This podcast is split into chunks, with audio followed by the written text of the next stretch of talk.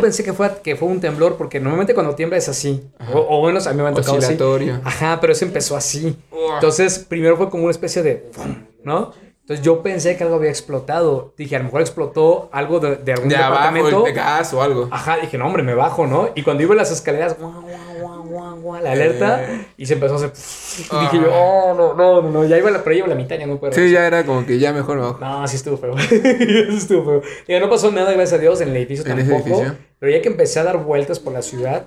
Sí, vi, ay, vi no, ese de que horrible, varios. Horrible, horrible, sí. hubo varios, Sí, este, estuvo, estuvo fuerte. Estuvo fuerte, sí. Y de, de ese este temblor y, y ahí por, por donde viviste, Ajá.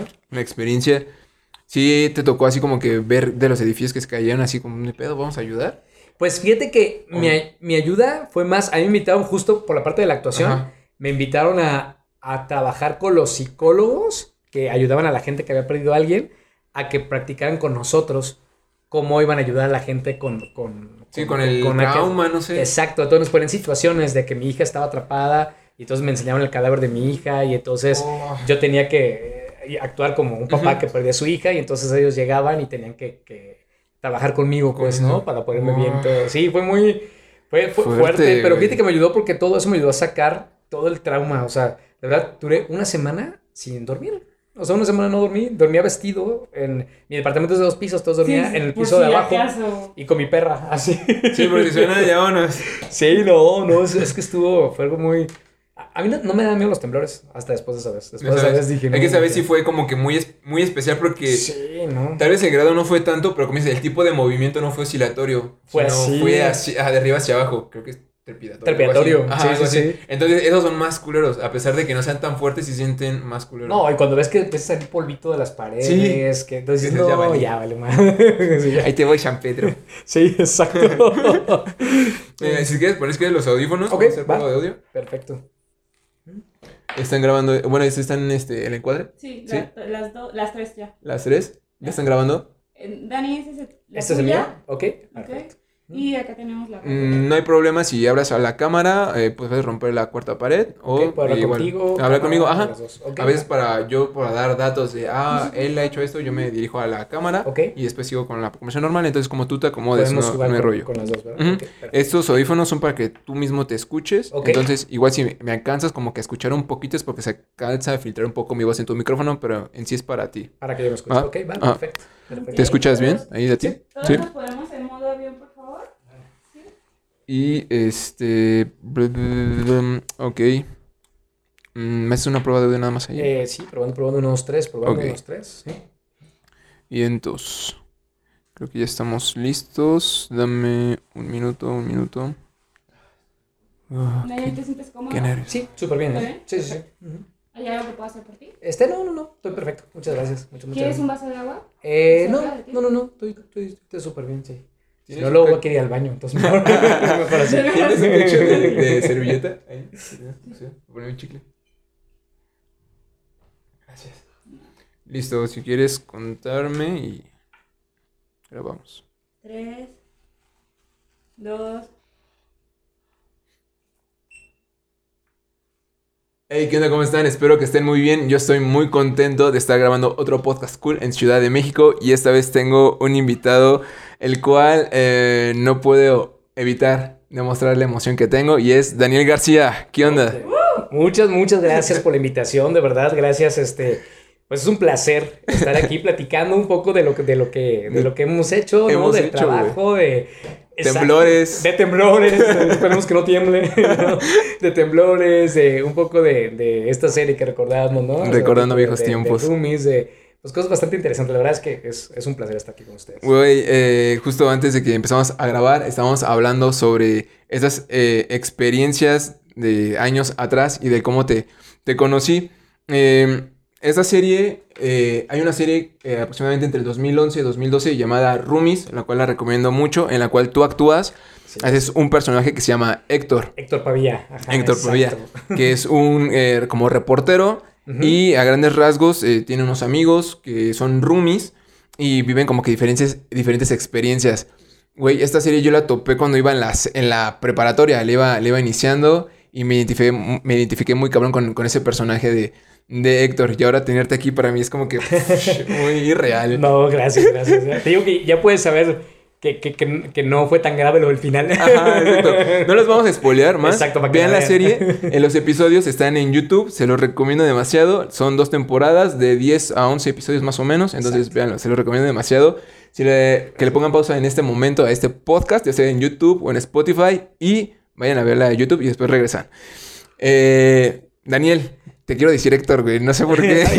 Como quieras. Héctor, Eh, lo mismo. ¿a, qué, a qué edad te llamó la, la, la atención la actuación, güey? Fíjate que a mí me empezó a gustar desde que tenía cuatro años, ¿no? Desde que yo estaba en el kinder, ¿no sabes? Me encantaba siempre... eh, Era el típico que veía algo en la televisión, ¿no? Ajá. Una novela, una película o algo y me ponía a actuar en casa, ¿no? De repente me llevaban al circo, me ponía a actuar en un circo. De hecho, mi mamá siempre decía, ay, no, no, no, ya, ¿por qué lo llevamos al teatro? ¿Para qué lo llevamos al circo? Va a sacar todas las sábanas, Ajá, esto, lo se va a otro". inventar a ver qué onda. Exacto, entonces, la verdad es que desde chavito me gustó. Es bien curioso, este, porque también hubo, fíjate que no soy así de, de tanto de novelas, ¿no? Ajá. Pero una novela que a mí de niño me marcó muchísimo. Y bueno, con esto van a saber mi real. es este, una novela que se llamó Cuna de Lobos. Amigas y rivales. Amigas y rivales. Sí, para que estemos para acá. Sí, ¿no? No, fue una, fue una novela de los ochentas. Sí, una sí, que sí. se llamó Cuna de Lobos, que la verdad, este, la, la versión primera, ¿no? no o, o algo, o sea, como una versión reciente. Es que tiene, ¿no? ha, ha habido varias, varias versiones, ¿no? O sea, es un éxito muy cabrón. Exactamente, pero a mí la que me gustó fue la primerititita de todas, ¿no?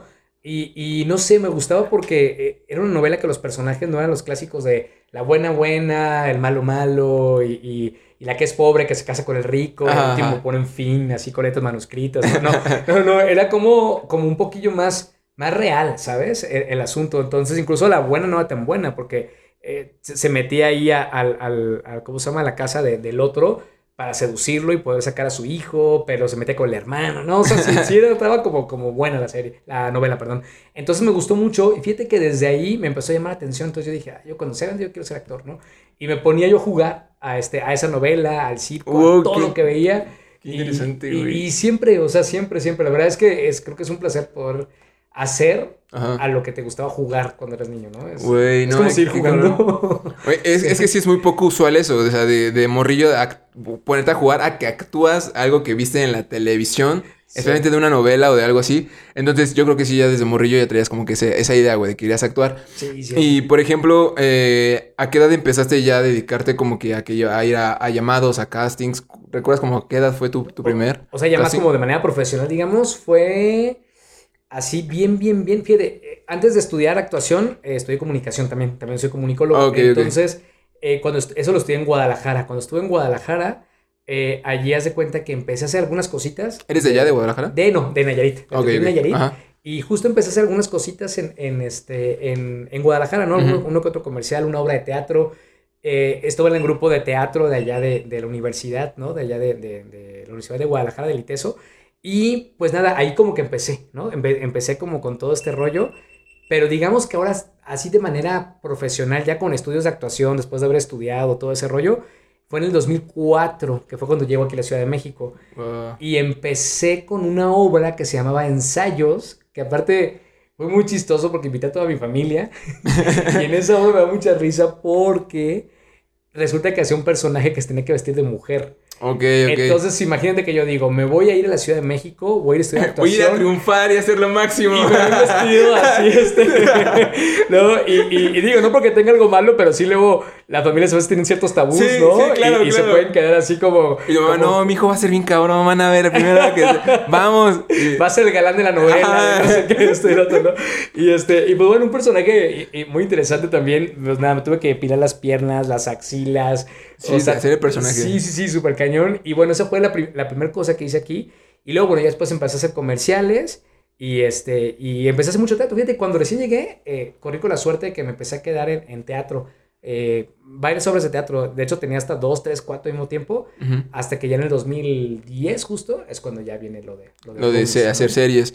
Y por Exacto. ejemplo, entonces desde mm, morrillo, o sea, en algún momento eh, en esa edad no hiciste algún casting o algo así, o sea, ya fue ya más grande entonces. Ma- más grande, sí, sí. A mí me hubiera encantado este, empezar desde más chavillo, pero este, pero fíjate que en, en, en, en Nayarit, digo, ahorita creo que ya está empezando como a abrirse más. Ujú. Incluso ya, por ejemplo, ahora ya ya está festival de teatro y cosas así como a nivel internacional, digamos. Ok, ok. Y creo que hasta de cine están empezando a hacer, pero en los tiempos que yo estaba allí, No. nada. ¿no? Era casi todo en la Ciudad de México, ¿no? El- Todo, el, todo. epicentro de todo. Exacto, está como centralizado. Entonces, pues si te quieres dedicar a la actuación de manera profesional, tenías que ser para acá. forzosamente. Wow. Sí. Y en- entonces, eh, esa fue la principal razón por la cual te viniste en esos años aquí a Ciudad de México. Exactamente, a Ciudad, a Wow. Ciudad de México. Se puede decir que renunciaste entonces, pues, a tu familia, a tus amigos para venirte por el sueño, güey. Exactamente, sí. Tal cual, tal Wow, cual. está cabrón. De hecho, es muy padre porque de pronto, de pronto me acuerdo, eh, pues cuando estaba allá, pues, pues de pronto pues tenía mi casa con mis papás, ¿no? Y todo ese rollo. Y luego en Guadalajara también tenía, una- tenía,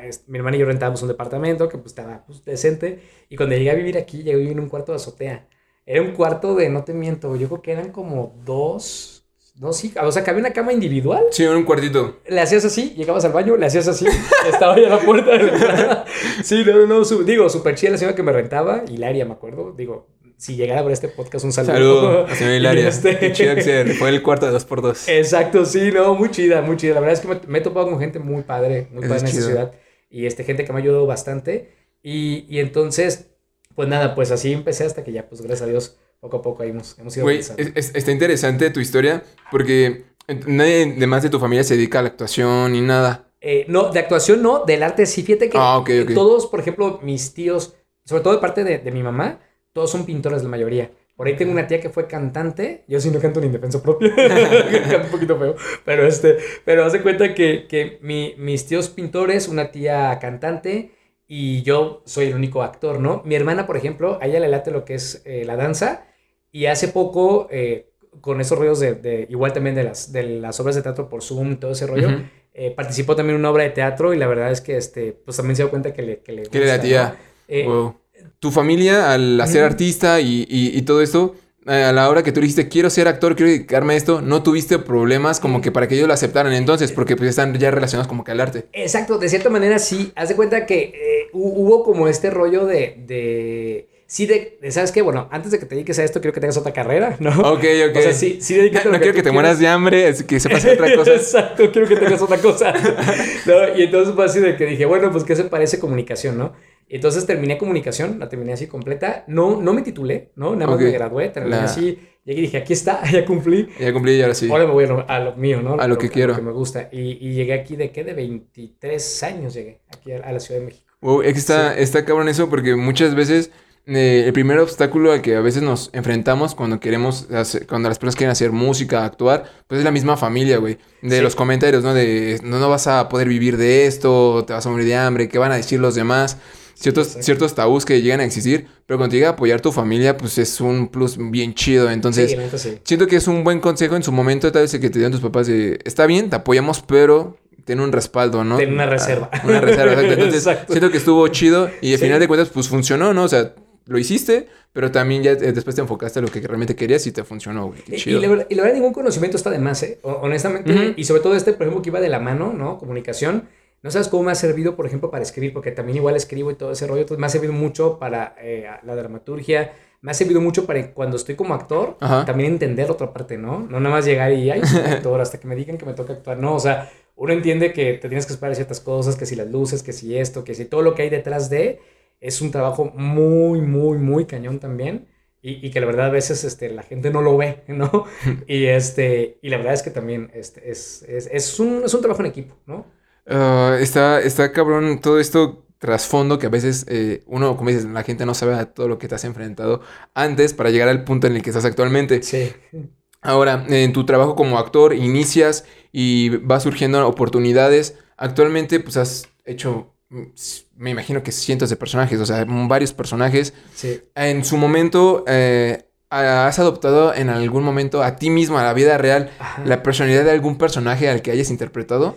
Fíjate que fue chistoso, justo con Héctor. Me pasó Ajá. algunas veces. Es que, imagínate, cuando haces una obra de teatro, pues bueno, vas, la haces una vez a la semana y vaya hasta la siguiente semana, Sí, ¿no? sí, sí. De repente igual haces, este, no sé, un comercial y es ese día y bye, ¿no? Pero cuando haces una serie, que son muchos capítulos. Muchos capítulos, varios güey, meses, varios días, sí, y sí, aparte llegas tú de la mañana y empiezas a cuenta a grabar, ¿no? Y sales hasta la noche. Y mañana igual, ¿no? Y pasado igual. Entonces de repente llega un momento donde, donde empiezas como... Por ejemplo, yo lo vi muy claro en, lo- en los zapatos, ¿no? Mi personaje usaba muchos zapatos de, de mocasín, ¿no?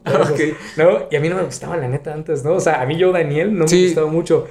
Pero de re- incluso también unos suétercillos que de repente usaba Héctor, algunas cosas, el- los sombreros también que de Es repente que, es que el personaje era como que algo teto, entonces Ajá. se vestía de cierta forma. Ok, ok. ajá. Exactamente, como todo introvertido, tal, Ajá. ¿no? Entonces de pronto me pasaba que, que, que, pues eso, ¿no? Justo, que no me gustaba, pero de pronto, no sé, empecé a utilizarlos con Héctor y me empezó a gustar. Entonces de repente yo me empecé a comprar zapatos. Adoptaste mocasín, eso. Acá, este, los sombreros, ¿no?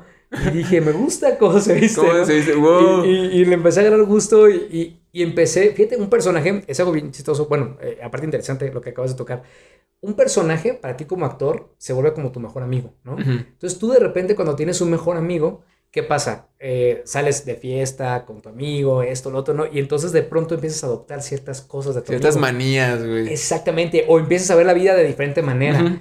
Eh, como actor eso te da los personajes. Los personajes de repente dices tú, híjole, yo pensaba esto y ahora que hice este personaje, creo que ya no estoy tan de acuerdo con eso que pensaba, porque creo que este güey tiene, Tiene algo de en razón. esto, ¿no? Ajá, claro, claro. Ajá, y entonces en la actuación pasa algo, que aprendes a una persona eh, que no juzgas, ¿no? Y es algo bien bonito, porque al no juzgar empiezas a tener empatía. Y el tener empatía, creo yo que es, híjole, si realmente existiera eso en el mundo, teníamos un mundo totalmente Sí, güey. distinto. Te evitarías mu- muchos pedos. Exacto. Eh, ok, eh, al- en algún otro, alguna otra situación de algún personaje eh, que en su momento ahorita comentas en uno, ¿no? Que tal vez fue la vestimenta, Ajá. alguna manía o algo de tu personalidad que actualmente tengas que dices, no, antes no era así y de este personaje lo adopté ahora. Ah, yo creo que, ¿qué podría ser? Un poquillo... Ay, a lo mejor, a lo mejor me... Es que fíjate que me pasa como por, como por momentos en, lo- en los que lo estoy haciendo, ¿no?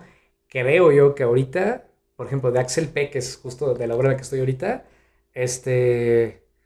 Híjole, no sé, igual y...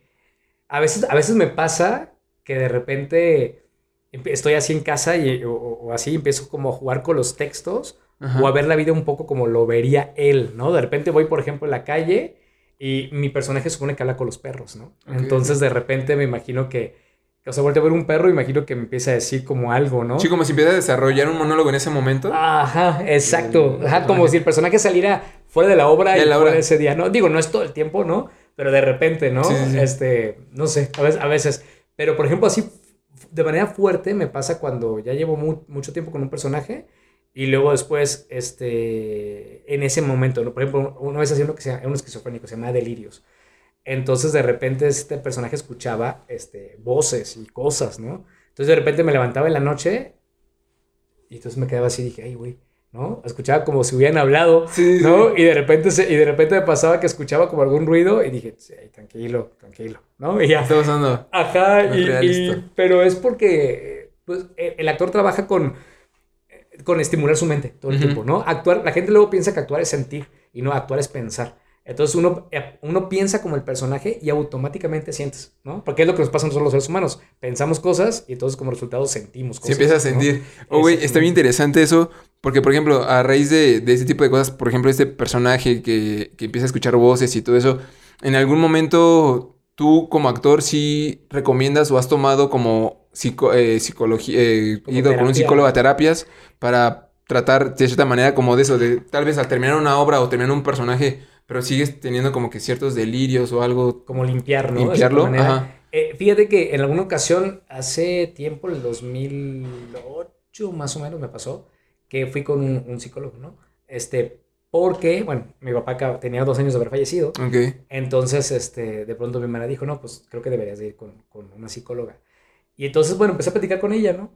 Y entonces me dijo, es que algunas cosas que tú tienes no son tuyas. Me dijo, algunas cosas son de tus personajes. Me dijo, no, no son, no, tuyas no son. No son. Ajá, y entonces a raíz de eso dije, ok, tengo que trabajar eso, ¿no? Porque a mí sí me gusta meterme en los personajes, no me gusta hacerlos como desde afuera. Sí, como por encimita. Me gusta vivirlos, ¿no? El personaje. Entonces, este, claro, con las diferentes técnicas que hay, todo ese rollo, no nada más es llegar y, ¿no? Sino hay que, y todo ese rollo, pero, este, al final practico mucho la meditación. Entonces, eso de pronto me ayuda a poder limpiar ciertas cosas de los personajes y también mías, ¿no? Este que de repente, pues uno te dice ciertas cosas también que esto, a ver, ah, relájate, ¿no? Todo ese rollo.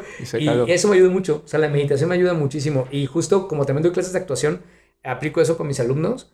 Y este, y de verdad no sabes cómo ayuda mucho. Se lo a- transmites para que también les pueda ayudar a ellos como te ayuda a ti. Exactamente. Y, y porque tan- tanto para crear como para salir del personaje, debes de aprender a estar en cero, ¿no? Entonces, la meditación ayuda mucho a eso, a poder estar como en, en- en cero. Wow, qué, qué, qué cabrón, qué dato tan cabrón. Em, aproximadamente tienes un dato de cuántos personajes has interpretado. Újole, quién sabe, pero yo creo que así han sido bastantes. Es Un que- más menos. Pues mira, cada año que te gusta, hago un aproximado de unas ocho, como unas ocho obras más o menos, ¿no? Wow. Más o menos. Ajá. Y entre, y llevo aquí viviendo desde el 2004, llevo qué, 10. O sea, fácil, más de 50 se han sido. Sí, fácil, fácil, fácil, más de No manches. 50, sí. Y de, de esos eh, personajes que has interpretado, ¿hay alguno que más te haya gustado, que sí tengas muy presente, que dices, no mames, este me Sí, gustó? Tengo como mis consentidos. y, este, y fíjate que sí, eh, en, en el 2008 Ujú. hice una obra que se llama Despertar en Primavera. Personaje, híjole, súper bonito, se llama Morris Stiefel, ¿no? ¿Por, qué, por qué te gustó por, por qué lo Eh, tienes muy presente? Era un personaje que, que era como un poco, un poco, creo que fíjate que hubiera sido el Héctor de, de lo, del siglo XIX. Ok, ok, ok. Ajá, Ajá. porque es una, era una obra de época, pero era un personaje que de pronto se sentía un poco desconectado de los demás, ¿no?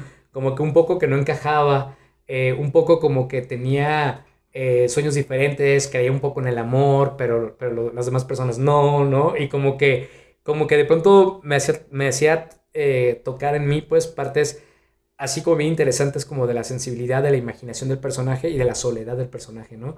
Er- Era, se supone que era un chavito de 10, y, no, sí, como 15 años tenía el personaje. Digo, en teatro, normalmente uno puede hacer personajes más chicos de la edad, ¿no? Sí, sí, sí. Porque teatro es más de convención. Digo, en tele y en cine sí te tienes que ver un poco de la del personaje, ¿no? Ah, Pero personaje. en teatro te- uno entra más en convención, ¿no? Entonces, ese personaje me gustó muchísimo. Eh, Héctor Pavía me gustó muchísimo también. Me acuerdo que una vez me tocó estar grabando en, en un día de mi cumpleaños y me tocó grabar allí. Y esa vez que dices, wow, o sea, de verdad, ¿qué le puedo pedir a la vida? Dije, estoy haciendo lo que me gusta, Lo que estoy actuando, es una serie, el personaje me encanta, ¿no? O sea, eh, la verdad fue un momento en el que dices gracias, Gracias, Dios, ¿no? Porque dices, estoy haciendo lo que me gusta. Lo ¿no? que te late. Exacto, ese de ahí me gustó mucho. eh, el, de, el de Delirio, ese que te mencioné hace ratito. Este también es un personaje bien, bien interesante. Y, y fíjate que el de Axel Pell, el de ahorita, El actual. Me, me gusta mucho. Es, es una montaña rusa de emociones, ¿no? Es, es, pasa por un montón de cosas. Eh, de pronto eh, tiene esquizofrenia, pero a diferencia del de Delirios que, que se pelea todo el tiempo con esquizofrenia, de Ujú. miedo su esquizofrenia, este la vive. Y este vive este mundo fantástico de cierta manera y lo toma como real, ¿no? Ok, ok. Entonces, es muy interesante. Como Sí, que ap- aprende a vivir con ello, Exacto. eh, con, con esa como un mundo de imaginación que él, que él lleva, ¿no? Exactamente, ¿no? Ok. Y digo, han sido varios, pero de los que más así ahorita me vienen a la mente. A la mente mis son- son esos. sí. Eh, está cabrón. Eh, ahora, ¿cómo son los famosísimos llamados audiciones? Siempre me ha llamado la atención eso porque mm, no sé si sea como, ya sabes, como una bolsa de trabajo normal como para un godín. ¿sabes? O sea, ¿dónde te llega esa información de que, oye, están solicitando gente para esto? ¿O eh, cómo funciona eso? ¿Quién, ¿Cómo te enteras? Eh, eh, es dependiendo, por ejemplo, en comerciales, Ajá. normalmente te conviene estar en agencias, ¿no? Ah, tú vas y vas a una agencia de, de- para comerciales, llevas tus fotos, ¿no? O sea, como tal, así se llama la agen- agencia para para comerciales. comerciales, ujú, sí, exacto. Y este, y entonces llegas y dices, ah, ok, que- este, quiero que me mandes ca- casting para comerciales, ¿no? Pero llevas tu CV, tu CV o cómo- tu CV. tu CV cómo es. Es, Es- haz de cuenta, tienes que, normalmente, este, hay como varios diseños, digamos, ¿no? Pero el que a mí me ha funcionado es este, eh, arriba pones como tus datos, digamos, inmediatos, ¿no? Cuánto mides, cuánto pesas, este, color de ojos, color de cabello, color de piel. Sí, porque no es un CV igual que el de un Godín, ¿sabes? Sí, no, no, no, no. Es, es diferente. Es diferente, sí, no. Aquí tienes que escribirte primero físicamente, al principio. ¿no? Tus datos, hoy en día tus redes sociales también, ¿no?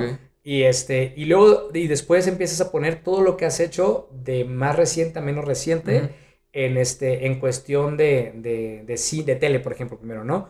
Luego entonces en cuestión de cine, luego teatro. O sea, sí le das como que prioridad, o sea, Ah. mejor, o sea, ¿qué tiene más peso en, en, en- en un CV? O sea, hacer cine, hacer teatro o hacer televisión. Eh, lo, lo que de- depende, por ejemplo, si lo quieres para, para enfocarte a series, eh, cine y comerciales, Ajá. te conviene más poner primero lo que es cine y Obviamente primero, y al último teatro, ¿no?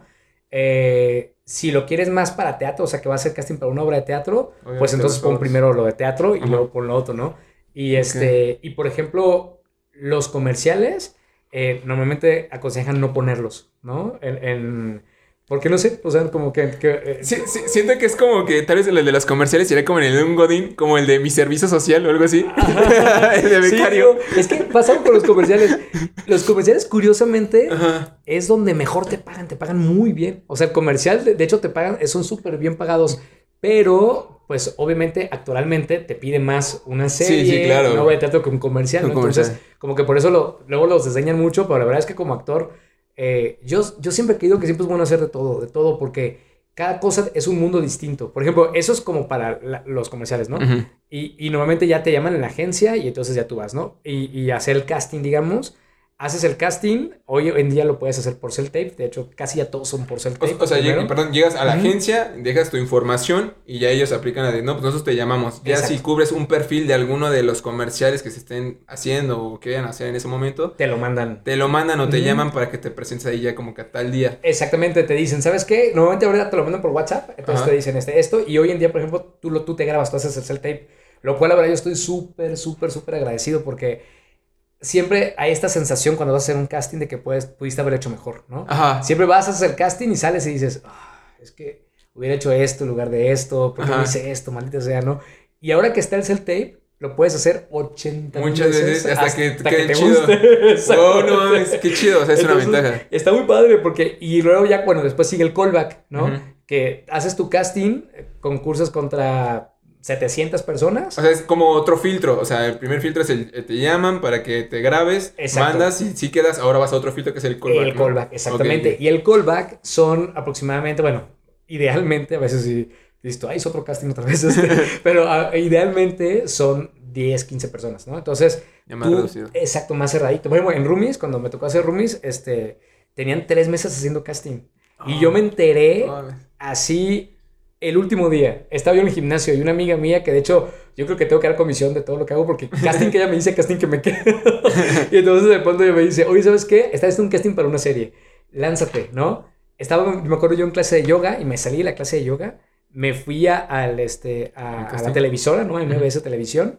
Y salí y salí con la sensación de que dije, "Eh", dije, estuvo bien, pero, pero no así, wow, ¿no? O sea, como que Sí, como hacer el trabajo de no, no me van a llamar. Ajá, como que dije, a lo mejor me llaman para otro personaje, pero no, No para que- para que actúe, ¿no? creo, Ajá. ¿no?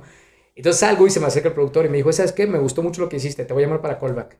Y yo, ok. Recu- ¿Recuerdas, ¿Recuerdas en la audición de, de específicamente de, de ese personaje qué fue lo que te pidieron hacer o qué hiciste? Eh, eh, tenía que ser una llamada, una llamada de teléfono donde justo eh, le reclamaba a, a mi novia, que después me enteré que fue Miriam, todo ese Miriam. rollo, Ajá, ajá. que, este, que me había dado cuenta que estaba haciendo con mi mejor amigo, ¿no? Ah, Entonces era como la llamada que tenía que hacer con ella. Ese fue, digamos, el, el casting. Ajá. Y luego llegó el callback, y la verdad es que el callback fue muy padre porque fue como, como una montaña rusa. Llegabas y te decía, ok, este, suena el teléfono, contéstalo. Te acaban de decir que se acaba de morir tu abuelo. Este, te acaban de decir que, o sea, te ponen O situaciones. sea, te ponen como situaciones, o sea, pero así en, así de ahora haz esto, ahora haz esto, y tú tienes que reaccionar en el momento. En el momento. Y ahí sí me sentí la verdad muy bien. Ahí sí salí y dije yo, ay, sí lo hice, dije, Sí lo hice muy bien. Dije, si no me quedo es porque de plano ya algo mal. Digo que sí lo hice bien. No, o sea, en, en el casting no, en el casting no me sentí bien, ¿no? Pero en el callback sí. Y entonces haz de cuenta que me iban a hablar, haz de cuenta, en dos días y no me hablaron, ¿no? Y dije, ah, no me quedé. Ya no me Y quedé. entonces dije, bueno, ni modo, ¿no? Y a la semana me hablan. Y le hace, oye Daniel, este, te amamos, te, te estamos llamando para darte tu, tu, ¿cómo se llama? Tu llamado. Y yo dije, ah, sí. Dije, pues igual me quedé en un personaje. Sí, en algún otro, ¿no? pequeño, Ajá. ¿no? De ahí de la serie. Y le hace, le dije, "Oye, perdón, ¿para qué personaje voy? Pues, ¿cómo que para qué? Para el protagonista, me dice. Y yo, ¿en serio, no? Qué y esas chido. que tienes que controlar la emoción para Sí, verte claro, muy acá. muy, muy, ah, sí. Exacto. Y yo, ah, ok, sí. este, gracias. Y yo, O sea, fue por, eso fue por, por teléfono. por teléfono, sí, sí, sí. Wow. Pero ya, ok, sí, sí, claro. Sí, yo llego mañana y así de, no, me quedé. No, al día siguiente tenías que presentarte ya. Ajá, a, este, a una como prueba de vestuario, de fotos, lecturas, todo ese rollo. Y, y bueno, ya después todo lo que siguió. ¿no? Todo lo que siguió. Pero, pero sí, entonces el de las series funciona un poco, un poco más así, ¿no? El de los comerciales así de agencia, el de las series igual es como hay los llamados jefes de reparto, que son los que tienen de pronto las productoras para que tú como actor dejes tu material y ellos ya de repente te llaman si necesitan un personaje de tu perfil y ya te invitan a hacer el casting, todo ese rollo. O a veces, como en el caso de Rumi, pues yo me enteré, ¿no? Del, del casting. O a veces hay páginas donde publican este castings en, en Facebook. Este, yo estoy también en un grupo de casting, luego en WhatsApp también, donde dicen, ah, tenemos Ah, casting de tal cortometraje, de tal serie, de esto, del otro. Entonces, pues es eso, es la verdad es que es un trabajo de todo el tiempo. O sea, realmente a veces cuando no estás actuando, tienes que estarte reportando y hablar. y Sí, que estás "Ok, ahí, ¿no? De, oye, hay salido chamba, hay Exactamente, algo". te mando mis nuevas fotos, sabes Ajá. que acabo de hacer un, un reel. A mí se me, de tiempo para acá se me ocurrió este, el, el hacer monólogos este, y subirlos a las redes sociales. Ujú. Porque es una forma de que vean tu trabajo, ¿no? Sí, Entonces claro, de repente, activo. exactamente, y de repente dicen, ah, ¿sabes qué? Me ha tocado que subo el monólogo y me hablan y me dicen, oye Daniel, ¿sabes qué? Me funcionas para tal personaje, ven a hacer casting, ¿no? Y ya vengo a hacer casting, ya gracias a Dios, este, me quedo, Ah, pero, chido. pero sí de pronto sí, sí hay que ver, hay- tienes que estar en vista, pues. Ajá, ¿no? Si no sí, estás sí, en activo. vista, activo, exacto. Hacer teatro, hacer de, de todo. de todo. Güey, está bien curioso esto de cómo en las redes sociales, cómo te has ido actualizando. Y lo hablamos ahorita justo antes de, de empezar a grabar. Durante la pandemia, cómo te fuiste adaptando a decir, güey, yo soy actor y mi trabajo es el de estar yo presente en, en un espacio, ¿no? O sea, no me puedo ausentar, no puedo trabajar yo desde mi casa. Sí. Y el cómo lo fuiste adaptando y lo que fue pasando estuvo, está muy interesante, güey. Qué chido que siempre estás movido y viendo la manera de innovarte. Sí, no, sí, hay que, hay que, ahora sí que el que se queda con las cosas de antes, pues va y desaparece. No, entonces, Y funciona igual en la actuación. A veces pensamos que solamente pasa en los oficios de actores de godines y todo eso, y no, pasa en todos los oficios, güey. En todos los oficios. Está, está bien interesante eso. Y ahora, eh, viene un punto que se me hace a mí curioso. En México tenemos a veces eh, cier- ciertas ideologías en cuanto a tabús, tal vez, la, cómo desea el actor y todo esto. Eh, ¿qué tan complicado es ser actor en México? Híjole, es una muy buena pregunta. Este, fíjate que, digo, no he ido a vivir a otros países todavía, Ajá. pero sí tengo amigos que trabajan de actores en otros países, ¿no? Y, y- y- y que se dedican a esto de la actuación en otros países. En México es, es complicado porque de repente, por ejemplo, ¿no? Eh, en Estados Unidos, tú, tú te quedas en un personaje y tienes para preparar ese personaje seis meses y la producción te paga esos seis meses, ¿no? Tú de pronto, no sé, eh, supongamos que vas a ser a, a un recluso de, de una cárcel. Ajá. Te dan, hasta a veces incluso, eh, puedes ir a un reclusorio, visitar eh, Sí, para adaptarte más días. Exactamente, meterte, ¿no? Aprender cosas que no sabes, ¿no? Por ejemplo, montar a caballo, este, artes marciales, no sé, cosas que de pronto el personaje requiera. requiera. Exacto, ¿no? Aquí en México, y a veces no es porque, no es porque, porque no quieran, sino es porque siento que a veces no es el mismo presupuesto, evidentemente, que hay Claro. en otros países. Entonces no hay tiempo.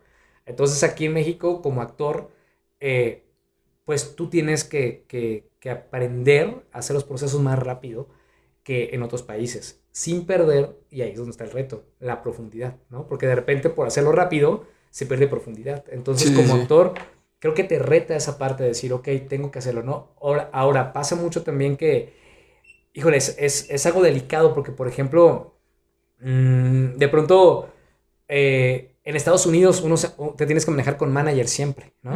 Y aquí en México la figura del manager es algo que apenas está este, Surgiendo. surgiendo. ¿no?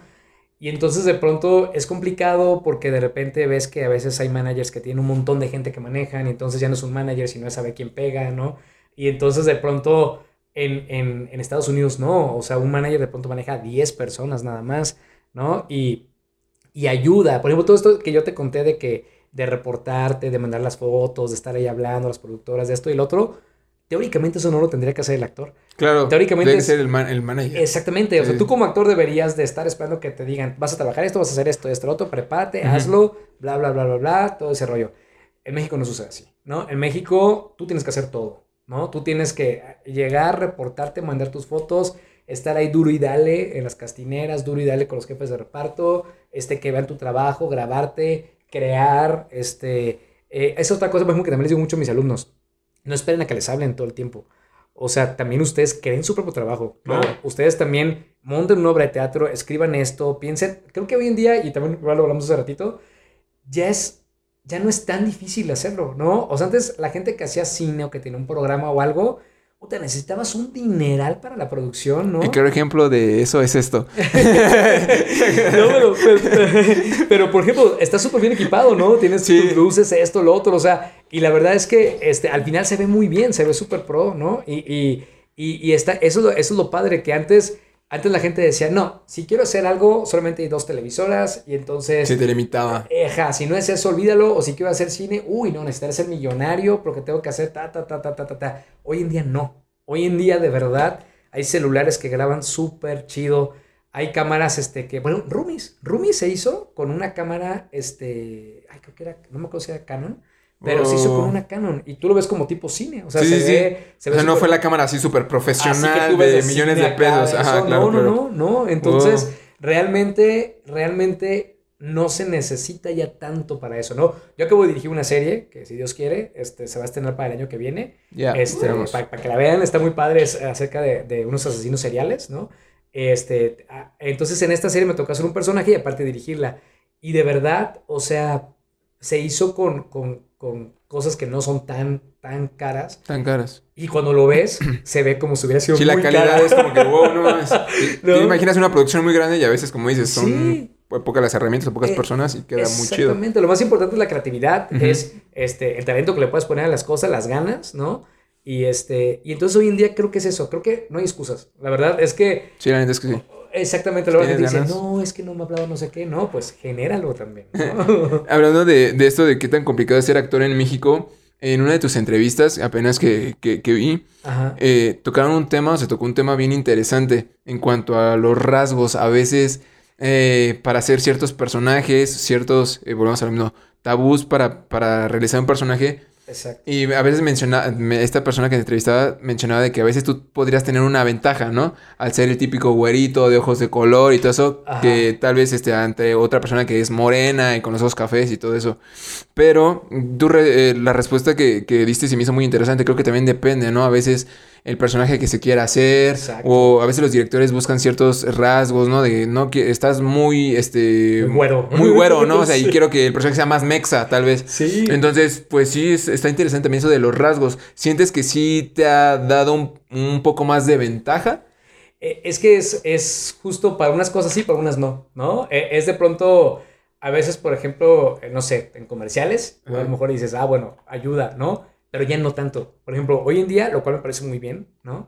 Se está abriendo los perfiles y eso es maravilloso, ¿no? Que haya perfiles de todos. Lo que a veces no estoy como tan de acuerdo es que justo ahora de pronto se quiere como todo hacia un solo lado otra vez, ¿no? Porque entonces está pasando, y digo, creo que son temas muy delicados de hablar, pero este, está pasando que nos estamos yendo a los extremos, Ajá, ¿no? claro, sí, sí. muchas cosas que están sucediendo en este país, que son los extremos. demasiado. O sea, yo siento que todo mundo tiene derecho a las mismas oportunidades. Todo mundo tiene derecho y ojalá uno se pudiera quedar en las cosas por talento, ¿no? Sí. No por, por ciertos rasgos o no rasgos, pero, pero por ejemplo, a mí me ha pasado que de repente he leído así una descripción de un personaje, este, ay, un personaje que no sé qué, que, y se ve súper interesante, y ya voy a mandar mi material y dice, no, güeros de ojos claros. Y yo, ¿no?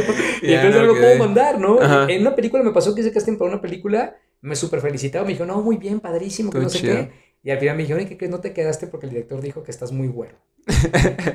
y entonces yo así de, entonces sí pasa, ¿no? Y yo lo, yo lo que diría es que más allá de, como de pelearnos entre los actores, ¿no? Más allá de decir, ay, no, pues es que ustedes los güeros, ustedes los morenos, ustedes esto, yo siento que hay que ocuparnos de ser buenos en lo que hacemos, ¿no? Para lograr convencer por nuestro trabajo.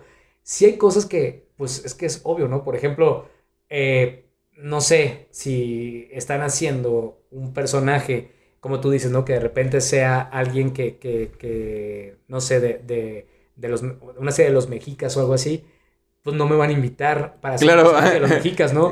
Como igual alguien que tenga algo Voy a ser conquistador y voy a ser español. Ajá, pues, a lo mejor sí, ¿no? Pero, y, y- y ni siquiera es por racismo, es porque la historia, Sí, la historia así- era, así ¿no? es. Y- Claro. Exacto, y de repente igual a, a- a- a ¿cómo se llama? Un mexicano le van a poner de vikingo, este, y, y es, es eso, y no es Sí, algo sí. como en contra de las personas. Creo que de repente uno, uno a veces en esta carrera tiene que aprender dos cosas, a ser muy fuerte y muy sensible a la vez, ¿no? Porque esa es una carrera de, también de rechazos, y de repente va a haber ocasiones en que te van a ver y te van a decir, no, no me funciona tu tipo. Güey, eso también está bien cabrón. Porque, obviamente, es como todo. De, de 10 trabajos a los que tú haces, eh, vas a, este, a entrevista de trabajo y, y no puedes quedar en ninguno. Y también el, gol- el golpe de rechazo se siente culero. Entonces, yo me imagino que al ser actor, y pues tú vives de hacer castings y llamados seguido. Entonces, me imagino que te expones más Claro. que cualquier otro oficio al rechazo, güey. Entonces, también eso también debes estar preparado para, como dices, debe ser a veces suave y muy fuerte, porque continuamente estás en ese roce de Sí, sentimientos. y a veces te van a rechazar, a veces te van a decir, no funciona tu perfil, y a veces te van a decir, ay, tu perfil me encanta para esto, y hay veces te van a decir, pues bien, pero justo, ¿no? Estás muy güero. Hay veces que se van a abrir más de mente y te van a decir, ok, me pasó un corto, aparte un director buenísimo, ¿no? Este, Rafael, Rafael Ceballos, buenísimo director, y, y me pasó que, que dijo, ok, este, tú eres el, el, el chavito de grande, el niño tiene ojos cafés, ¿no? Es güero, pero tiene ojos cafés. Pupilentes, me dijo, ¿no? Y me Pues se, pudo, pupilentes. pues se- se pudo solucionar. Y se pudo solucionar, ¿no? Entonces de, de repente pasa, ¿no? En un comercial también que estuve a punto de quedarme, ya al final por cuestiones de fechas ya, ya no lo pude hacer. Este, pero igual también el, el- el que se había quedado en el personaje del grande, yo iba a ser el joven, Ajá. tenía ojos cafés y, este, y el cabello negro. Pues me pintaron el cabello de negro, me pusieron pupilentes cafés. Entonces, cuando se quiere, se puede. El querer es poder. entonces- exacto, pero entonces e- ese es un poco, ¿no? Es decir, ¿sabes qué? Este, como actor, tu carta, tu carta más fuerte que siempre vas a tener es prepararte para ser el mejor. Esa es tu carta más Ok. fuerte. O sea, no hay otra carta. Naciste así, güero, moreno, alto, chaparro, como estés, así naciste, ¿no? No, si acaso a lo mejor, no sé, podrás ponerte a dieta, pero- pero, esto es tu Sí, esos demás rasgos no los puedes lo vas a cambiar, cambiar, Sí, sí, claro. ¿no? Y entonces, y, y yo diría que, yo diría que hay para todo, o sea, de verdad hay para todo. Igual también dicen muchos, no, es que, este, por ejemplo, una vez me tocó estar en un taller con, con, con un señor Ajá. que tenía como 60 años, ¿no? Y de pronto decían, no, es que como a los 60, güey. No manches, o sea, el señor empezó a trabajar mucho en personajes de abuelito, de todo ese rollo, y es lo padre de esta carrera. O sea, Hay empezó a actuar ya, o sea, perdón, empezó a actuar ya grande, vaya. Exactamente. Ok, ok. Pero te como personaje, porque pronto la gente cree y dice, no, es que como actor, pues, o tienes que ser o la heroína o el galán, ¿no? No, Sí, sí, o sea, no, porque puedes buscar el perfil de ese, de ese personaje, como dices, de abuelitos y todo eso. Exactamente. Y hoy en día creo que los perfiles están más, están, es lo padre, como ya están empezando a, justo con esta apertura de, justo de, de, de toda esta tecnología y todo ese rollo, Ajá. ya hay series, ya hay un montón de cosas donde los personajes son más realistas. Entonces, ya no tienes que ser el super galán, ¿no? Ni, ni la supermodelo. Sí, ni- sí, claro. eh, Están buscando personajes que puedas ver en la calle, ¿no? Y que... Sí, que sea más como orgánico, más, como dices, más realista. Más, más real, ¿no? Sí. Eh, hablando de, de- de eso, de que sea más real y, y más orgánico, se me vino a la mente, no sé por qué, el- esta famosísima serie que todos dicen que es malísima, pero nadie admite que sí ve, que es La Rosa de Guadalupe. Güey, es que, es que yo siento que es como que un poco de- del claro de, de ese tipo de cosas que a veces se nos hace muy absurdo decir, güey, ¿cómo le va a llevar el dinero a su abuelita y después le va a dar el aire? O sea, son cosas así muy absurdas, pero que al final de cuentas sí, sí vemos. Y ahorita ah, cambiando ya eh, de tema, Ajá. referente a eso, al, al contenido de, de, de la actuación en México, La Rosa de Guadalupe es un claro ejemplo del, de es- ese... No quiero, pero me gusta. Entonces, por- por- de- eh, La Rosa de Guadalupe existe desde el 2008 Sí. y se ha, perma- eh, ha permanecido durante todos estos años. Y tiene un rating tremendo. Ajá, y tiene además. rating muy, muy Ajá. cabrones. ¿Por qué crees que se ha mantenido, güey? Yo creo porque la gente eh, siempre tiene como esta necesidad de fe, ¿sabes? Tiene esta necesidad de punto como, como de como de creer. ¿Crees que es por la cultura que tenemos católica? ¿Es que, que creo realmente que- sea por eso? Yo creo que mucho tiene, mucho tiene que ver. ¿Sabes qué pasa? Que de repente, o sea, no sé, mm, a veces, a veces la gente, mm, yo, yo por ejemplo soy creyente. Ajá, ajá. No, no me considero como creyente ¿Devoto? en la iglesia. Ajá, exacto, Ah, de- devoto ni creyente en de- la iglesia, la más sí iglesia. en Dios, ¿no? Ajá. Que creo muchísimo en Dios.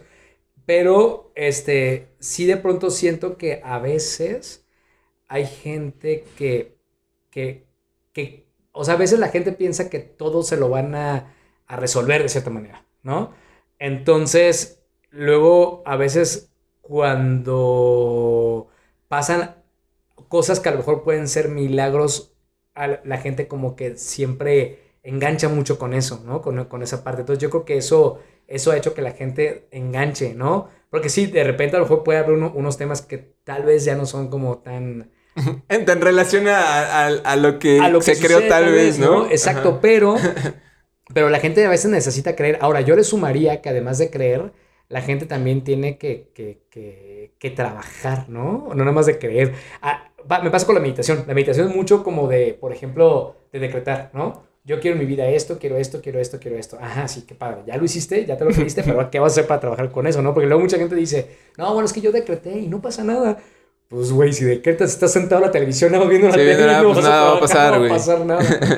Entonces, este, es decretar y hacer, ¿no? Entonces, yo creo que de pronto, por eso, por eso ha tenido como, como, como cierto éxito. Fíjate que a mí me tocó justo hacer un capítulo. un- ¿Tú has salido en episodio? un- una vez nada más. me Ok, tocó un capítulo. Y ese capítulo, por ejemplo, no, no, se, no se me hizo tan, tan, como tan... Tan dramático, tan, Ajá, como tan tan... exagerado. Ajá, exacto, porque hablaba un poco de, de lo que pasa, por ejemplo, con el desempleo, ¿no? De que la gente de pronto, y, y lo difícil que se vuelve el no tener empleo, y los pleitos que puede haber en casa por no tener empleo y todo. Entonces creo que justo después de la pandemia era como muy real, ¿no? Entonces creo que pues me tocó como... Como, Como no, no, ajá, un, como un buen episodio, decir. Exactamente. ¿Y sí, cómo sí. son? eh, me llama la atención eso de eh, los llamados para, para ese tipo de, de- de programas de La Rosa de Guadalupe. O sea, ¿es- ¿funciona exactamente igual? Sí, haz de cuenta, igual tú dejas tu material y, este, y, y te hablan, ¿no? Te hablan así de que, ¿sabes qué me funcionas para este personaje? Este, a veces te hacen casting, a veces, pues, como tú también mandas... Ah, una cosa muy importante también para todos los que sean actores y, Quieran y, y vean el, programa, es este, manden un... de- el demo reel es muy importante. El demo reel es un demo de lo que has hecho, chiquito, ¿no? Como de unos tres minutos, donde haya como un resumen de lo que has hecho, ¿no? Entonces, muchas veces, a veces no tienen tiempo de hacer casting, pero ven tu demo reel. Y entonces dicen, ah, pues mira, sí me gusta o no me gusta, ¿no? Entonces, este, en base a eso te llaman también, ¿no? Entonces ya llegas y, este, y pues nada, pues llegas a tu llamado, este, llegas a, a tu camper, esperas al momento que toque tu escena, llegas con tu texto aprendido, así debería ser, ¿no? así debe de ser. Y, este, y, y, y pues nada, ¿no? Pues ya a Oh. trabajar, ¿no? A pasar el set y ya, ya, ya. Aparte, esa me tocó una directora muy buena, Guadalu- Guadalupe Chávez, que es, es excelente, que aparte me dirigió en teatro, curiosamente. Y eh, los- esos llamados, por ejemplo, de La Rosa de Guadalupe, ¿duran un día o sí duran varios días? ¿O cómo, ¿Qué tanto dura grabar un episodio de La Rosa de Guadalupe? Normalmente es como, duran como tres días. Tres, Tres días, días. tres- de tres a cuatro días, pero uno va dependiendo de las escenas que te toquen, ¿no? Por ejemplo, a veces, si eres el protagónico, pues igual vas todos los días, ¿no? O si a lo mejor haces un personaje que no es protagónico, pues te toca ir dos días, ¿no? Pero un, un episodio vaya hacia... Lo- en lo que tarda en grabarse, tarda en digamos, como grabarse cuatro días. cuatro. Wow, sí, siempre se me hizo bien interesante eso de, de La Rosa de Guadalupe. Sí. Y que se mantenga vigente después de tantos años y que apuesto que muchos hemos criticado, pero que sí hemos visto más de un episodio y que nos mantiene entretenidos, güey. Ahí viendo, ¿no? Ahí viéndolo, Sí. es que lo estás, lo estás criticando de, ay, ¿cómo puede pasar eso? Ah, pero súbele tantito, por favor. Pero, pero, pero, pero, ay, comerciales otra vez, ¿no? No, no, pero no le cambies. ¿Qué te pasa? Lo estoy viendo. Eh, o- ok, entonces has, has hecho varias cosas, güey.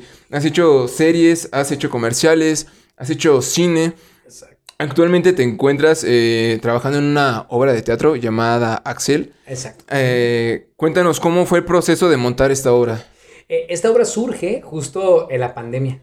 De pronto, hace tiempo yo fui uno, a ver una obra que se llama El Diario de un Loco, que es una, una obra como, como clásica, con un muy buen actor también que se llama Mario Iván Martínez. Y entonces este, me tocó ver la, la obra y yo dije, wow, esa historia me gustó mucho. Entonces un día platicando con un director que, que he trabajado como en otras obras con él, dije, oye, ¿y esa obra tiene derechos? Le dije, porque que yo sepa, ya se murió el autor, ¿no? Y 100 años después de que se muere, tú puedes hacer la obra y ya no tienes que pagar derechos, ¿no? Es, es como lo que pasó actualmente como con Winnie Pooh. Ajá. De que, no sé, pasaron como 80 años, 100 años y ya es como que los derechos ya son como ya son libres, libres, ¿no? Exactamente, sí, Ok. un poco justo, justo eso, ¿no? Y dije, Ok. ay, entonces ya se puede, ¿cómo se llama este? Hacer. Entonces me dijo que hagamos esa, pero hagamos una adaptación, una onda más contemporánea, que no Más ocurra a- antes, sino que ocurra en la época, incluso hasta más adelantitos, ocurre en el 2027 la obra. Ok, ¿no? ok. Entonces está muy padre porque este, la pandemia se, eh, la escribieron, digamos, empezamos a ensayar en el 2020. Pensamos que la pandemia iba a durar tres meses, nos dimos cuenta que no. Pues es ¿no? cuarentena, 40 días. Exactamente, yo dije, ay, dije, pues sí, padrísimo, dije, Nos ya para finales de año la estrenamos, no, pues nada, que- nada que ver. Entonces suspendimos el proceso, ¿no? En el 2021 retomamos, tuvimos un estreno en el Foro 7A, un foro que está ubicado este, al sur de la ciudad, ¿no? Ahí por el Metro General Anaya, y este, es muy padre, fíjate, eh, es la historia de un oficinista, ¿no? Es, es un, un personaje que trabaja en una oficina, pero tiene una infancia donde, donde recibió maltrato por parte de sus padres. Eh, y entonces crece como con este trauma, desarrolla la esquizofrenia y trabaja en una oficina donde le hacen bullying por lo mismo. Y entonces él se enamora de la hija del jefe, ¿no? Y entonces se enamora de la hija del jefe y además sueña con ser un rey. Entonces es, es digamos, la, la del diario de un loco, pero totalmente adaptada a la época actual, ¿no? Actual. Tal cual. Y pues nada, pues este, empezamos con, con ya la temporada en sí, este año.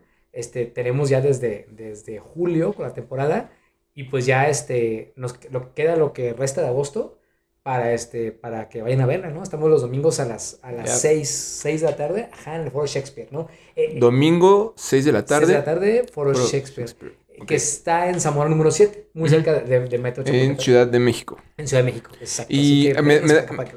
Me curiosidad. Usualmente una obra, ¿cuánto tiempo dura en cartelera? O sea, ¿hay un estándar o hay una ley que siempre debe durar esto? Eh, pues de- depende, digo, ojalá fuera, a mí me cuentan mis amigos ya que son más grandes que yo, que antes las obras duraban así años, ¿no? En cartelera, y que a veces había hasta cuatro funciones a la semana. o sea, no es como una, como una película actualmente en cines que dura como un mes o algo así. O sea, una obra Ajá. montada dura más tiempo. Dependiendo, bueno, a- hoy en día yo creo que sí duran como dos meses más o menos. Ok, Desgraciadamente el teatro cada vez, este, pues menos gente va al teatro, ¿no? Entonces, entonces sí, este, duran como dos meses en temporada y es como una función a la semana. A la semana. más. Sí, sí. Este, porque sí, sí, el teatro, la verdad es que cada vez menos gente va. Es que es un rollo esa parte del teatro, porque de pronto, em, vaya, a veces ha habido como malas obras a, lo- a los que de chavitos los, los obligan a ir, ¿no? Y queda como que más esa mala experiencia, ¿no? Exacto, y dicen, ay no, el teatro es todo exagerado, ¿no? Y es todo acá. Y no, de verdad es que hay teatro realista, ¿no? Que de pronto busca eso, ¿no? Algo que sea totalmente real, que sea, que sientas que, que, que, que está pasando de manera real y que no se sienta todo exagerado, ¿no? Pero hay mucha gente que, que pues sí, de repente sí, como que no, no, no le gusta. Y también por lo mismo a veces es más elevado el precio y entonces menos va la gente, ¿no? Entonces es como esto. Esta de Axel, por ejemplo, Sí, está sí. súper barata, está en 250 pesos, ¿no? Es- ¿Cómo- ¿Cómo es el presupuesto de, de, de una, de una obra? Eh, Ajá. ¿se, ¿Hay accionistas para mantenerla o es, se mantiene o se hace una, este, un capital de los actores y se mantiene así? ¿Cómo se consigue Pues, ese presupuesto? De- depende, por ejemplo, hay obras que, que, por ejemplo, las que conocemos de Ocesa, ¿no? Este, Mentiras, Hoy no puedo levantar, todas estas obras así como, como en gran formato, digamos, este, pues sí, tienen este, gente que le invierte, ¿no? O sea, gente que entra como patrocinadores, Ocesa, que obviamente tiene pues muchísimo dinero, todo ese rollo. Y también están las obras de teatro independiente, que estas obras normalmente, eh, pues nada, o sea, se consigue cierto presupuesto, digamos, de pronto para poder pagar a los actores Ujú. y pues de lo que entra el público, la producción recupera. Taquilla, digamos, ¿no? Y todo eso. Exactamente. Y hay otras obras que trabajan a taquilla, ¿no? Que de repente es, ok, actores, vamos a montar esta obra, este, pues depende de cómo nos vaya, se Ujú. reparte por partes iguales y es lo que ganamos, ¿no? Entonces, este, pues tú como actor decides, ¿no? En qué, en qué tipo de, de- de teatro quieres estar. De repente hay obras que son excelentes y, y están a, ta- a taquilla, ¿no? De pronto, y de repente dices, ¿cómo pueden venir nada más 10 personas y la obra está súper chida, ¿no? Sí, sí, sí. Pero es que de pronto pasa mucho eso, ¿no? Que, que, que, que- y por eso como actor es bueno hacer de todo, porque de pronto si haces cosas que te mantengan presente en, en- a cuadro, es más probable que la gente pueda ir Sí, al teatro, ir. ¿no? Y este, y, y, y sí, tienes que hacer como, como de todo con eso. Es, es un reto porque de- definitivamente los formatos, tanto para cine, para series, para teatro, son diferentes. Totalmente. Me da mucha curiosidad eh, esto, el actuar en vivo, siento que le da un plus, lo hace más difícil, inclusive este formato que está grabado, si algo sale mal, no importa, lo editamos y ya no sale y ustedes nunca se enteran de eso. Exacto. Pero el hacerlo en vivo eh, es un plus, más, es un nivel de dificultad más alto. Güey, me da mucha curiosidad esto. ¿Nunca te ha pasado de que estás actuando o estás en tu personaje y alguien del público alguna situación chistosa o algo y tú en tu mente estés así de no debo de reírme, no debo de reírme o viceversa, así de no debo de, de hacer esto, o sea, con- concentrarte, ¿cómo lo haces, güey? Uy, no, ha habido, eh, hay una de anécdotas en ese, en ese aspecto, este, por ejemplo, una de ellas eh, eh, fue, digo, espero que ese programa no lo vean menos de edad, este, es, como se llama, era una obra de teatro Ujú. donde, donde una chava nos cuenta cuál fue su, su momento más feliz de su vida, ¿no? Entonces el texto decía que fue su primera presentación, ¿no? Entonces es un momento además como, como triste, ¿no? Porque todos estamos recordando cosas tristes, estamos acá, entonces ella agarra y dice, mi mejor momento de mi vida fue mi primera pene- presentación. Ah, y tú, eh, estando en vivo, o sea, No, no, no, no. ¿qué no. viene en tu mente como para mantenerte serio? Ah, no. ¿Tienes algún recuerdo o algún momento, algo te dice en tu mente para mantenerte serio? en- No, en yo lo que hice es que, me acuerdo, yo lo primero que hice es que dije, me voy a reír. Dije, me voy a reír. ¿no? Y entonces se cuenta que agarré, y aparte una amiga que, que muy amiga de nosotros, entonces nos llevamos mucho con ella, Sí, ¿no? sí. Entonces dije, no, se la va a acabar Se cuando se acaba, función de la cuando ya No, exacto. y entonces me acuerdo que yo agarré y le hice, no, pero así como haciendo la cara como de tristeza. Y seguí así, como que respiré. Entonces, ¿cómo fue? Le dije, no, y seguí Sí, normal, ¿no? sí, pero, sí. pero sí dije, no, tengo que respirar, si no me voy a reír, ¿no? En este momento. Ta- También una vez me pasó que en una obra también este, de comedia, fue muy, muy gracioso, este, que, que empecé a improvisar, ¿no? O sea, empe- empecé a hacer un chiste y pegó, y la gente se empezó a reír, y esa vez que uno anda lucidito, ¿no? Entonces agarré y conté otro chiste, otro chiste, otro chiste, y otro chiste, y la gente se empezó a reír, a reír, a reír, a reír, a reír. Mi personaje se llamaba este, William, ¿no? Y entonces volteo a otro personaje y le digo, William, ¿no? Y William era yo, ¿no? Y yo, de ese segundito donde dices, ya la regué. Ya la cagué. Ya, ajá, exacto, ¿qué hago? ¿Qué hago yo? William, William te dice que tú no sé qué. Ya, ya lo sacaste, ¿no? Ya, ya lo salvaste, güey. Exacto, pero es que es lo padre del teatro, ¿no? También igual en una función que tuve hace poquito se fue la luz en, en, en, en, en pleno, En en, pleno- pleno, en plena escena. Ajá. Y entonces se cuenta que yo agarré y dije, dije, oye, dije, ¿pagaste la luz? ¿No? Le digo, "¿No? es que ahora acaban de cortar otra vez. A ver, ¿no? Y entonces estábamos Ya, ahí como... ya adaptaste el momento, güey. Exacto. Yo digo, hacer teatro es como lanzarte un paracaídas. Hacer, Sí, güey, no, no te puedo regresar. ¿Qué pedo? No te puedo regresar. O sea, no puedes decir a la gente, ay, perdón, este, nos equivocamos, vamos a volver a empezar", ¿no? Regresamos. Este, exactamente, ¿no? O sea, hacer teatro es decir, ok, nos equivocamos, este, la gente no se tiene que dar cuenta. Que enterar, claro. Entonces, a ver cómo le haces, tienes que resolver, por eso tienes que estar en presente. Bueno, de por sí al actuar siempre tienes que estar en Ujú, presente, ujú. ¿no? Pero en teatro muchísimo más, porque en teatro es decir, ok, en presente, en presente, no, aquí no van a cortar, aquí tengo que seguir, me agarro de esto, improviso. Además, lo que pasa en escena, pasa. O sea, yo no puedo negar que se fue la luz si la gente está viendo que no hay luz, ¿no? No puedo negar que le di- que dije William y que le hice así, Ajá. si la gente ya vio que le hice así, ¿no? O sea, no puedo decir, ay, fíjense que siempre no, ¿no? Y este, eh, si la parte esta es dramática y me va a dar risa, tengo que ver cómo con lo que tengo lo acomodo para seguir contando la historia, ¿no? Y, y- y el teatro es vivo, o sea, es en vivo, en vivo pueden pasar mil cosas, ¿no? Entonces, sí. Siento que uno de tus talentos que tienes eh, como actor es que se te da mucho el- lo del llanto y la- la- tus expresiones faciales. En tu momento para forzarte o motivarte al llorar, ¿piensas en algún momento, en algún momento de tu vida o en algo en específico para inspirarte ese, ese llanto? En llorar, no, fíjate que yo lo que utilizo ¿O qué normalmente es, es creerme en la situación. O sea, nunca, nunca, nunca, nunca utilizo como cosas propias. O sea, no te acuerdas de, no mames, estaba chiquito y se murió mi perrito o algo así. eso no. No, no, no, es, es ¿No? Me, me la creo. O sea, como actor, eh, un maestro dijo una cosa súper sabia hace mucho tiempo que dijo, eh, las emociones son como un pájaro. Si tú lo quieres agarrar, va a volar. Pero si tú le pones al piste y todo, va a venir hacia ti, ¿no? Entonces, uno como actor debe de ver qué tienes que poner en tu mente. O sea, y obvio, puedes agarrar tal vez y puedes poner algo de ti, pero el chiste es que seas el personaje. Y para ser el personaje, entonces, tienes que pensar como el personaje. Entonces, si tú pones los correctos pensamientos del, del personaje, vas a llorar. O sea, no, no va a haber de otra, ¿no? Por ejemplo, cuando Miriam todo ese rollo, Ajá. yo sí me imaginaba, es que la amo y se va a morir. Sí, sentías el y- mood así cabroncísimo. y todo eso, ¿no? O sea, es. Un, un maestro decía que actuar es un proceso de fe, ¿no? O sea, uno tiene que creerse lo que está pasando y ayuda mucho, por ejemplo, crearte una historia previa, ¿no? No nada más, ahí se va a morir, no. ¿Quién es ella para mí? ¿Desde cuándo la conozco? Sí, el ¿Qué tanto la amo, todo. no? Todo, toda la historia, Oh, exacto. qué Sí, interesante, sí. Está, está muy cabrón eso. Eh, Daniel, actualmente, ¿qué estás haciendo? ¿Qué se viene para ti de tus proyectos? Cuéntanos. Eh, pues mira, eh, ahorita, pues bueno, estamos por terminar la de Axel P. Y se viene también una, una obra de teatro que es 19 de septiembre, Ok. que habla acerca de- del sismo tan fuerte que sufrimos en la Ciudad de México en 2017. Eh, una, otra, otra obra de teatro más en octubre que se llama El pájaro, que habla acerca de las personas privadas de la libertad. Eh, se viene el estreno de una serie web que hicimos que se llama Tienes Callback, que justo habla de todo este mundo de los actores, ¿no? De por todo lo que tienes que pasar. Es- esta es una. Originalmente se pensaba que iba a ser comedia, pero la verdad es que terminó como entre drama, comedia. Drama, comedia. Ajá, una onda acá, este, tragicómica bastante interesante. Y bueno, eh, estamos ahorita filmando algunas cosas que se estrenan para el año que viene, ¿no? Una serie, la que te comenté hace rato, ¿no? La que Ujú. me tocó dirigir. Este, una acerca también de, de filias sexuales, ¿no? Que va a estar muy interesante. Y este... Ese es teatro. Ese es teatro el ese no, es- ese es eh, serie, una serie. También, ok. Y, este, y otra más eh, que va a ser una obra de teatro que hicimos, que también fue serie, fue serie que hicimos por Zoom, digamos, fue como serie teatro. Ok. La vamos a hacer ahora en formato de serie, si Dios quiere, también ya tenemos los planes para empezar. Yo creo que esa sí a principio de año a, a- De año. a trabajarla. Exactamente. Wow, eh, es haces, que- haces- tienes un buen de cosas eh, que se vienen, proyectos.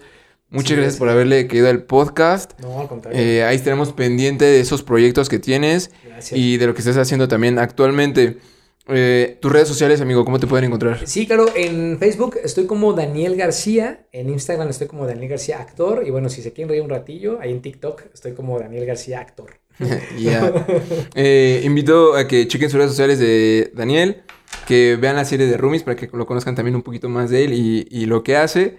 Van a conectar muy cabrón con el personaje de Héctor, estoy segurísimo. Eh, de nuevo, muchísimas gracias. Es un honor para mí tenerte aquí. No, al contrario, muchas gracias. Nos vemos a la próxima y. Ay. Y listo. Bien. No, hombre, muchas gracias. Gracias a ti por la invitación. Muchas, muchas, muchas gracias, sí. Ah.